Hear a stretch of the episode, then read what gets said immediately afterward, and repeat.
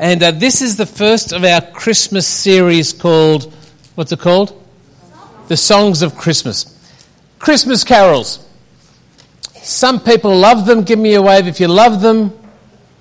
Some people don't wave. Don't give me a wave if you hate them. But some people do. They usually start. I know. I know when I'm walking through Big W at the end of October, I can hear the the, the, the, the jingle, the jingle on the on the music, on the thing.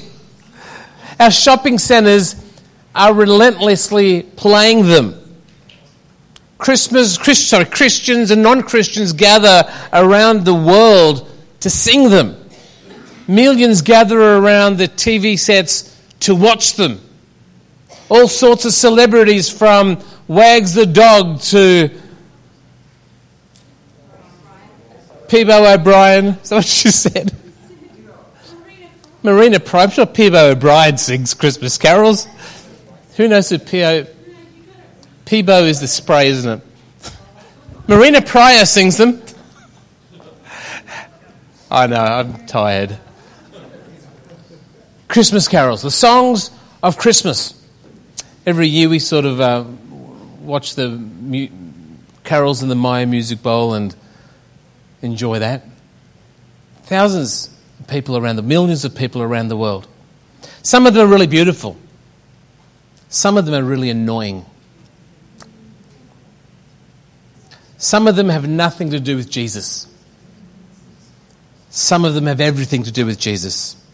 And it's so easy to switch off in, in this season when the songs of Christmas become background noise in the busyness and our, I've got to get the shopping done and the ham cooked.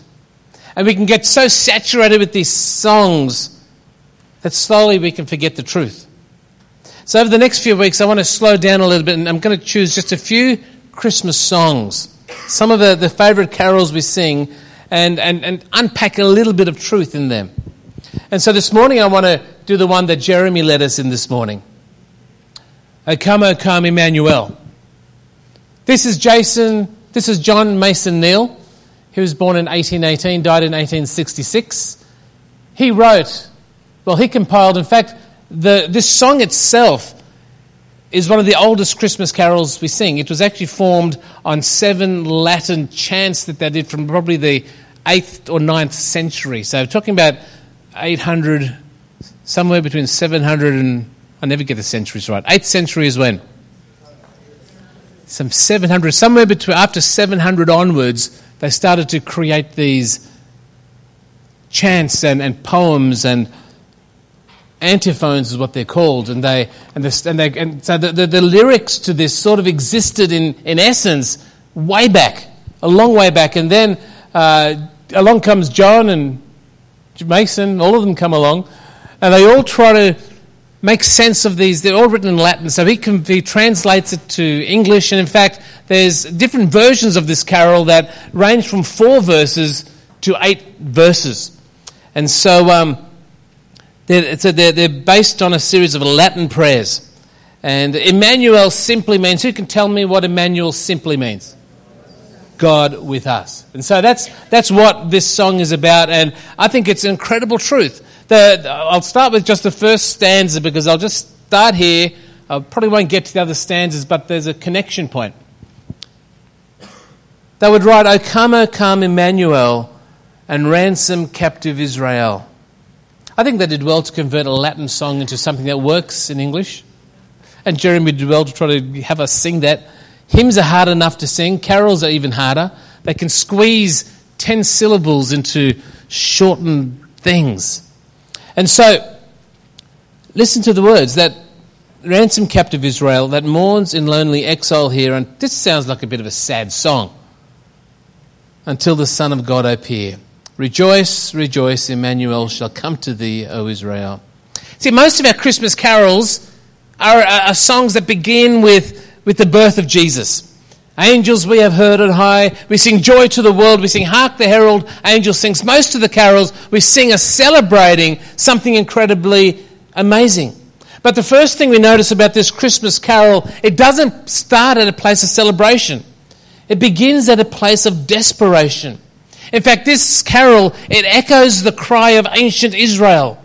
They were longing for the coming of a Messiah. They had been waiting centuries. They had suffered invasion after invasion. The nation had experienced terrorism and exile and they had been marginalized. And through their dark years, they clung to a simple hope that the Messiah would come. That he would come, a rescuer would come to deliver them, who would show up and make things all right. They yearned for his arrival. And they didn't even understand what that would look like. They expected him to come as a military commander, someone to take down, particularly the, in the context of Christmas, the first Christmas, the Roman Empire by force. Can you imagine their surprise when Messiah would come in the form of an infant?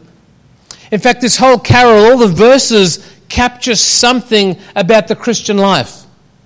It captures the, the sorrow and sadness that life so often presents. And it also takes hold of the hope that we have in Jesus.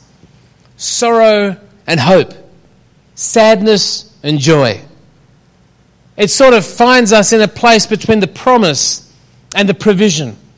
God has said something and it hasn't happened, and yet it's coming. And so this carol places us between the promise and the provision. And I know for many people, Christmas can be very difficult. I read that during the Advent season, which are the, the four weeks coming up to Christmas, that 3.7 million people will die. That's, that's part of natural aging as well. But over half a million of those deaths would be children. In this time of Advent, at the time of, of, of, approaching Christmas, there, there can be a lot of sadness. There can be a lot of grief. There can be a lot of isolation, a lot of rejection, a lot of people feeling they've failed. And across our, across our world, there is, somehow we sort of try to sing these songs to make us feel better, but there's something can easily be deep and sick and sad within the hearts of people. And so this, this verse gives us a great promise. It says to us, for those that feel captive and lonely and in grief and in pain and hurting, for those that are waiting for a promise, this carol, this song gives us hope. The promise is that Emmanuel, that God is with you, and that God will come to you. That's great news. Tell the person next to you that's really good news. No matter where you are this morning, no matter where you are in your, in your journey with God or trying to figure this whole Christianity thing out or trying to figure this whole life thing out and you're wondering why is, there, why is it so? This carol gives us a glimpse that even though you may feel that situations haven't changed or aren't changing, there is hope because God is with you and He will come to you. Let's go to the Christmas story in Matthew chapter 1. This is how Jesus the Messiah was born. His mother Mary was engaged to be married to Joseph, but before the marriage took place, while she was still a virgin, she became pregnant through the power of the Holy Spirit. Joseph, to whom she was engaged, was a righteous man and did not want to disgrace her publicly. So he decided to break the engagement quietly. As he considered this, an angel of the Lord appeared to him in a dream Joseph, son of David. Angel or Kamal, not too sure. Do not be afraid. Don't be afraid to take Mary as your wife for the child within her was conceived by the Holy Spirit. And she will have a son, and you are to name him Jesus, for he will save his people from their sins. Now, that's great news. Now, this is the announcement. This is what the nation of Israel had been longing for. For centuries, they were waiting for a declaration that the Messiah would come to deliver them. I mean, this is the good news of the gospel. Right there is the message of why we exist to celebrate Jesus as the one who came to save people from their sins. In verse 22, goes on to say that all of this occurred to fulfill the Lord's message through his prophet. Any guesses the name of the prophet? Did someone say Isaiah? Very good. Matthew, in just a minute, Matthew is about to quote Isaiah, from about 740 years ago. Now, this is a big deal. I think it's so exciting when you can see, they took about seven centuries where God said something and God's promise is about to come. Seven centuries of waiting and longing and hoping and praying and believing and trusting and, and waiting and believing and, prom- and praying and hoping and waiting, believing and praying and hoping and waiting and believing and praying and hoping and waiting. Seven centuries. And now we're at the brink of the promise coming to fulfillment. See, God is always working. God is always making a way. Even when we can't see it, He's working. Even when we can't feel it, He's working. Verse 23, this is the, the quote from Isaiah. He says, Look, the virgin will conceive a child, she will give birth to a son, and they will call him what? Which means God with us. What does it mean? Now, now this is an incredible truth. It's, it's, for, for the people reading this story, or for the, the, the people hearing this story, they would know that in the Old Testament that God is too holy. And jo- Joan was talking about it. The, the high priest only once a year could enter into the presence, could be with God. Only once a year, one man could be with God. And now we find a situation where Matthew would say, hang on a second, hang on a second. Matthew would say, no, it's not a matter of us being with God. Matthew is saying, He is with us. No wonder the shepherds run back to the fields rejoicing. No wonder the wise men would bow their faces and worship. No wonder the heavens were peeled back and the angels celebrated. Through this one word, Emmanuel, the world would discover that God is not distant, God is not disinterested, God is not uncaring for the world He created. God isn't someone who just watches over us, but God came to be with us. In this one word, Emmanuel, we discover that the creator and the sustainer of the universe stripped himself of all his glory in heaven and he would enter into our mess, into the world that, that we'd so easily messed up. John chapter 1 tells us that the word became human. The word became flesh and made his home amongst us, and he was full of unfailing love and faithfulness. You know what? I think of what the world portrays God as, what the media portrays God as. What they don't do is portray God as the God of the Bible. They, they, they portray him as a, small segment from an Old Testament uh, passage, but they don't capture the fullness of God revealed in Jesus, that God, the Word, Jesus the Word, is full of unfailing love and faithfulness. I think that's beautiful.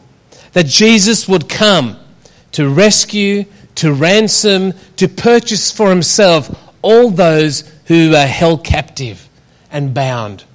I don't know about you. You may be here this morning thinking, I feel I'm, I'm, captive to this thought or this action or I feel bound by the situation. Let me tell you, Jesus came to release you from that captivity. And Isaiah and Matthew are declaring something powerful. They are saying, hey guys, God is with you. God is now no longer bound to a, a temple by, and only one man can access God. God is now with us.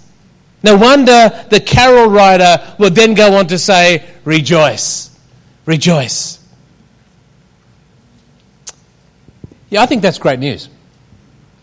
The thing is, I don't think many of us really or readily believe that.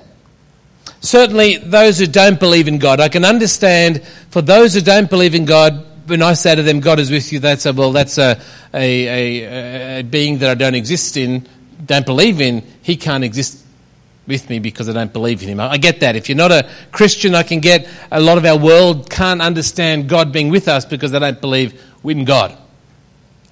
But what about Christians? When I say God is with you, you might say, really? I don't feel him. I don't have the goosebumps. I don't sense him. And so, as Christians, we can, we, we can be driven by experience and thinking, well, God, yeah, I, I don't know. We're driven by experience, not truth. Others here today, you might be in a really difficult spot. As we approach Christmas time, you know, there, there might be an empty chair at the table. Your, your family might have gone through hardship through divorce. through distance, through hurt, through pain. Maybe in your world there is so much relationship tension and you're wondering, you know, how can God be with me in the midst of that? Maybe you've had a bad report about your health and you've had all these sort of questions and you're wondering, if God is with me, then why is all this stuff happening? I can, I can understand if that's you this morning. You could be wondering, well, it's great to sing God is with me, but, you know, right now it doesn't feel like it. Others of you, maybe you're here today, you might be thinking, you know, I've done some stuff that I'm really ashamed of. Stuff that, that I've hurt people. I've said stuff, I've done stuff, and, and why would God want to be with me? Yeah, God, with, God, God can be with someone else, but I'm not, I'm, I'm not worthy. I'm, I'm, I'm a mess. I'm, he wouldn't want to be with me. And so, if you tick any of those boxes here this morning, my prayer for you today, and I'm sure the prayer of the writer of the carol, would be that you would leave here convinced, that you would leave here convinced that God is with you. That Emmanuel will truly come. My prayer is that Emmanuel will truly come to you in a meaningful way this Christmas season. So I've got three quick thoughts I want to share as we, as we try to get through this.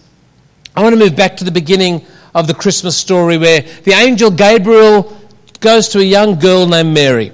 At Luke chapter 1, verse 28, Gabriel appeared to her and said, Greetings, favored woman. The Lord is with you. I should have different sound effects for this. Have you got a reverb on that? We'll try that. You ready? Greetings. Who can do a deeper voice? Charles, you want to do it? Okay. No, no, no, no, no. Okay. Greetings, favoured woman. The Lord is with you.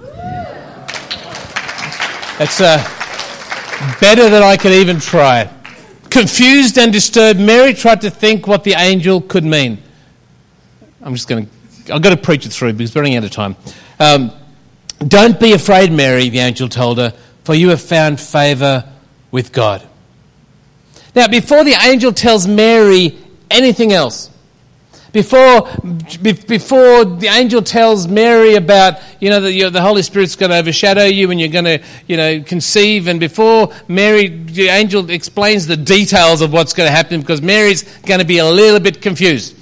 Before the angel explains any of the whole immaculate conception thing, the whole, you know, virgin birth thing, before God even asks her to accept or believe in the impossible, the angel tells her, God is with you.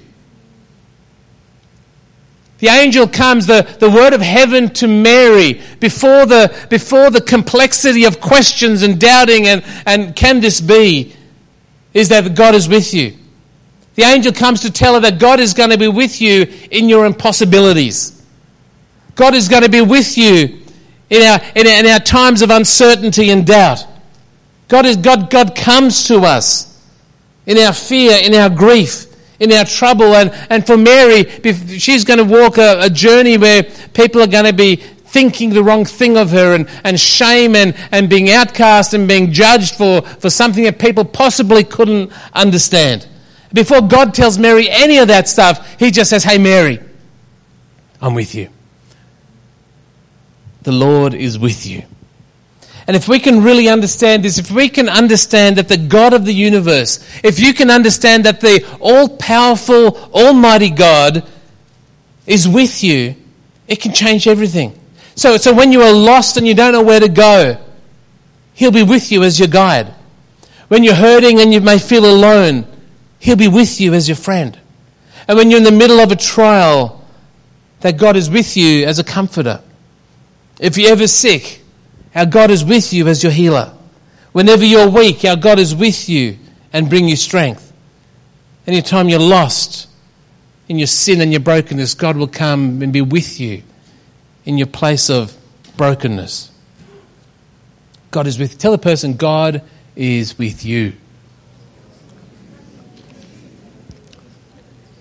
Okay, so God is with me. Now let's, let's go back to from God is with me to, to God was with me. Because sometimes it's very easy to look back at our life and see where God has been with you. You may know the story of Joseph in the Old Testament. He was a, he was a young man. He had a, a, supernatural dream and he shared his dream with his brothers and probably wasn't the right thing to do. His brothers didn't like what he said. so his brothers threw him into a pit. Uh, eh, eh, while he was in the pit, these um, slave traders from Egypt came and they took him from the pit down to Egypt. While he was in Egypt, he was sold to a guy uh, called Potiphar, and he moved into Potiphar's house. And, and whilst he was a slave there, uh, Mrs. Potiphar got the hots for him and, uh, and tried to make moves on him, and he rejected her advances. She yelled out, rape, rape, rape, and, uh, and then Mr. Potiphar was pretty ticked off, so he threw Joseph into the prison, and in the prison, well, you know, he, he got these guys there that forgot about him, he interpreted their dreams, and he did, he did nothing wrong. He did nothing wrong. And he found himself in prison, and, and people forgot about him. He stayed there for years and years, and, and eventually, uh, eventually, God delivered him. Now, if you're looking from a distance at the story of Joseph, you'd be thinking, well, well, was God with him? Where was God in the midst of all that stuff? Because in the midst of all those trials, it doesn't look like God was anywhere. And it's only when you can stand at the end and look backwards that you can uh, see in this story that God was working behind the scenes. We see that God, God used the pit and the prison to position Joseph to come to the palace.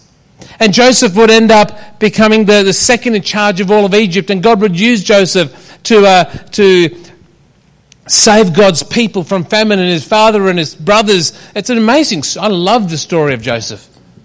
But if you were to look at that story and, and from, from a snapshot point of view, you'd say, well, God can't be in the pit. He can't be in the prison. It's, it, I, I cannot see how God could possibly be with Joseph. But where was he? But the Lord was with Joseph in the prison and showed him his faithful love. And the Lord made Joseph a favorite with the prison warden. That's what I'm saying. I'm saying is you may be facing a circumstance and you're thinking, well, uh, I, I, can't see how God is with me. And sometimes it's only on the other side of the battle and the journey, and the other side of the pit and the prison, when you can look back and you can say, you know what? I can see that God was with me. And if I look back at my life, I can see circumstances and times where I was confused and doubting and worrying and grieving and unsure. And, I, and I'm thinking, I don't think God, I'm not sure God's with me. But now when I step back, I can see, hey, God was with me. God was with me. I didn't feel it, I didn't see it, but from a perspective that is bigger than the current reality, I can see that God was with me. And God delivered me. And God brought peace, and God brought healing, and God brought hope.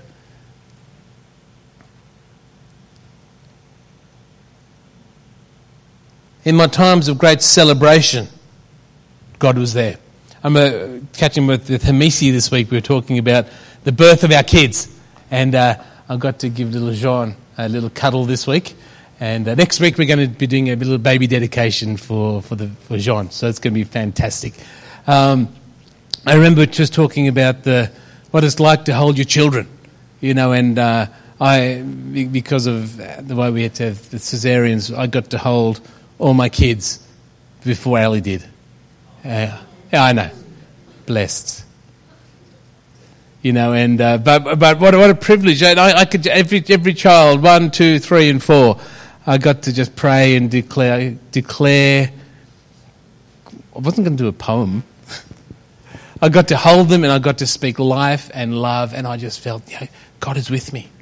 I, could look back and oh, God was with me then, and, God was with me in those spaces. And Hamisi was saying how God was with him in the circumstances in the hospital, and it got a bit hard for some other families there, but God was with you. And, and can I encourage you? You may not feel like God is with you, but can I tell you that God is with you? Doesn't matter if you don't feel it, the truth is that He is with you. And sometimes you're only going to see that He was with you when you come to the other side, and He is with you till you get to the other side. So just hang on. Just hang on.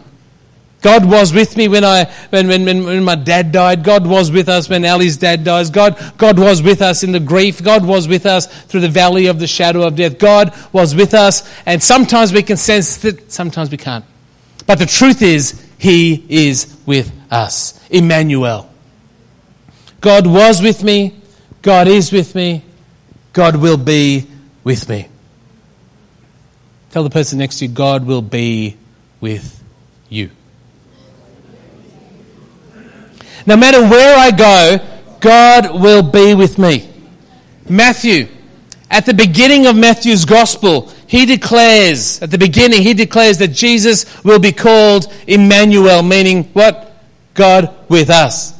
Beginning of Matthew's gospel, at the end of his gospel, the very last words, Jesus says, Teach these new disciples to obey the commands I've given you, and be sure of this I am with you sometimes. Always. Jesus, Emmanuel, God with us, says, This is who I am. I am Emmanuel. I am with you, and I promise to be with you always. I don't need to be worried about tomorrow because, because Emmanuel will be with me tomorrow. He can strengthen me if I feel weak tomorrow. He can encourage me if I feel discouraged tomorrow. He can heal me if I get sick tomorrow. He can give me hope no matter what tomorrow or the next day or the next day or the next day has for me. I know that He will be with me, and when He is with me, He brings all of who He is to me. He brings me His strength and His hope and His encouragement and His healing and His life. Even though I was to walk through the valley of the shadow of death, I know that He will be with me. What a great promise. What a great promise. And whatever may come, good or bad, you know what? I don't know what the future holds. There may be good, there may be bad, there may be life, there could be a whole range of circumstances. I just don't know. And I want to encourage you if you if you struggle with anxiety thinking about tomorrow or next week or next year or what am I going to study or who am I going to marry or what am I going to do for a job or what am I going to where am I going to move am I ever going to buy a house? You've got a whole list of anxieties and worries. What about this? What, what about my relationship? What about my family? Am I going to choose the right person? Are we going to get on? Are we going to? We've got a whole list of things we can so easily get worried about. Can I tell you, God will be with you. He's going to be there. You don't, he's not going to abandon you. He's not going to leave you. And he's not going to forsake you. Some other verses. Joshua says, This is my command. This is God. Be strong and courageous. Do not be afraid or discouraged, for the Lord God is with you wherever you go. But what if I go to New Zealand? He's there, Lynches. What if I go to Argentina? God's there in Argentina, isn't he? Thane family. What if I go to Belgium? God's there. Wherever I go, God is with me and God will be with you.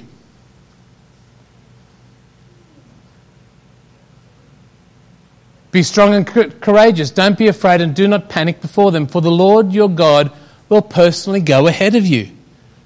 He's already gone ahead of you. He's already made a way. Last time I checked, he, he, he is the waymaker. He's already there. he will neither, fa- he'll neither fail you nor abandon you. Hebrews says, Don't love money, be satisfied with what you have. For God says, I will never fail you. I will never abandon you. Can you see what Scripture's saying? Can, can you hear the promise of Scripture? Can you hear the truth that is coming out that God will be with me? Romans says it this way Paul says, And I am convinced. Now, Paul was a smart, educated guy, and it took a lot to convince him. So, in his encounter with Jesus, he became convinced about something. He was convinced that nothing can ever separate us from God's love, neither death nor life, neither angels nor demons, neither our fears for today or our worries about tomorrow, not even the powers of hell can separate us from God's love. No power in the sky above or in the earth below, indeed, nothing in all of creation will ever be able to separate us from the love of God that is revealed in Emmanuel in Jesus Christ our Lord. Can I encourage you that God will never leave you or forsake you? Can I, can I, can I remind you, you're never going to be alone. Nothing will separate you from His love. Not your fears, not your doubts, not your insecurities, not your theological questions. I've still got a bunch of questions. Anyone else got some theological questions? I've got a bunch of them that they're, they're not going to separate me from God's love. The things I can't explain aren't going to separate me. Not my brokenness, not my failure, not my mistakes, not my sickness, not my situation, not what someone else did to me, not my broken dreams. Nothing can separate me from God's love. There's nothing that can separate you from the love of God which is in Jesus. Because He was with you, He will be with you, and He is with you. So we'll get our team up, please. And we might, we might close with that song, Jez. So here we stand today. O come, Emmanuel. Positioned between the first coming of God. We're positioned between the first Christmas when God first came, and we're in this gap between when we're longing for Him to return. Because Jesus is returning, Jesus is coming back.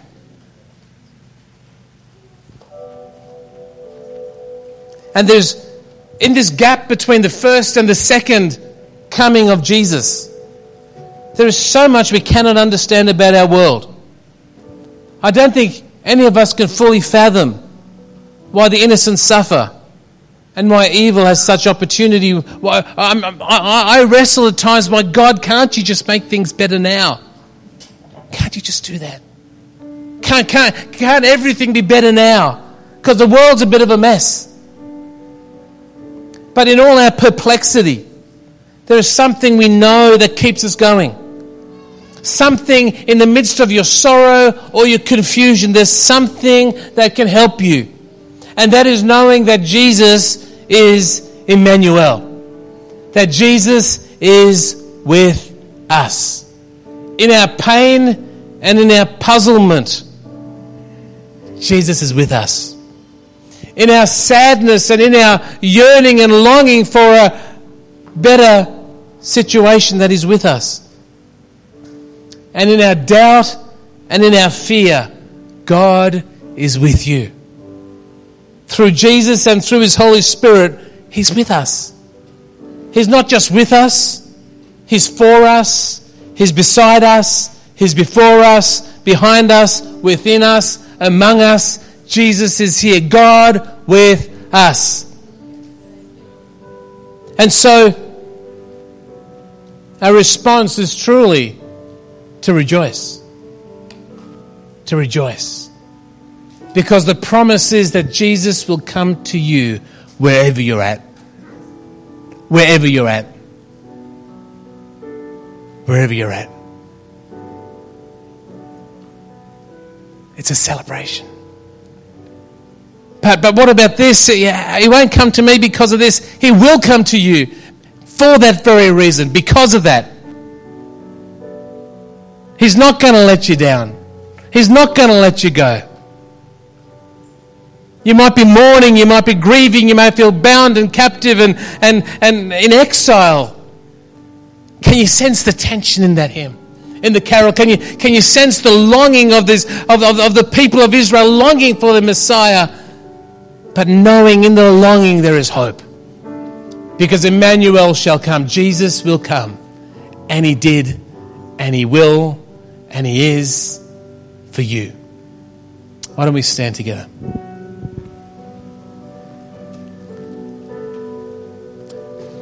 And I know it's a tricky song to sing. I get it.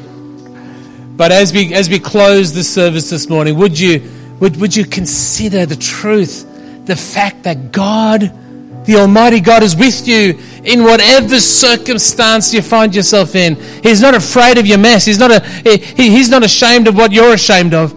He will come to you in the midst of your pain, in the midst of your hurt, in the midst of your joy, in the midst of your celebration. He doesn't choose, I'm going to go to that person, I'm not going to go to that person. The promise is that, that those who would call out to Him, that He would come and, and that would cause something to change on the inside. That was what was longing and sorrow and, and grief and joy. The, the, the day spring is the, the bright and morning star that, that we long that the day spring Jesus would come. Every day that I've been alive, the sun has got up in the morning. Every day I, I wake up and, the, and the, the, the, the sun comes up, and there's a promise for you this morning that the day spring would come that a sun would rise up upon your dark night. As we were, as we sing this song, I want to encourage you, try just to imagine how your life would change because Jesus is with you.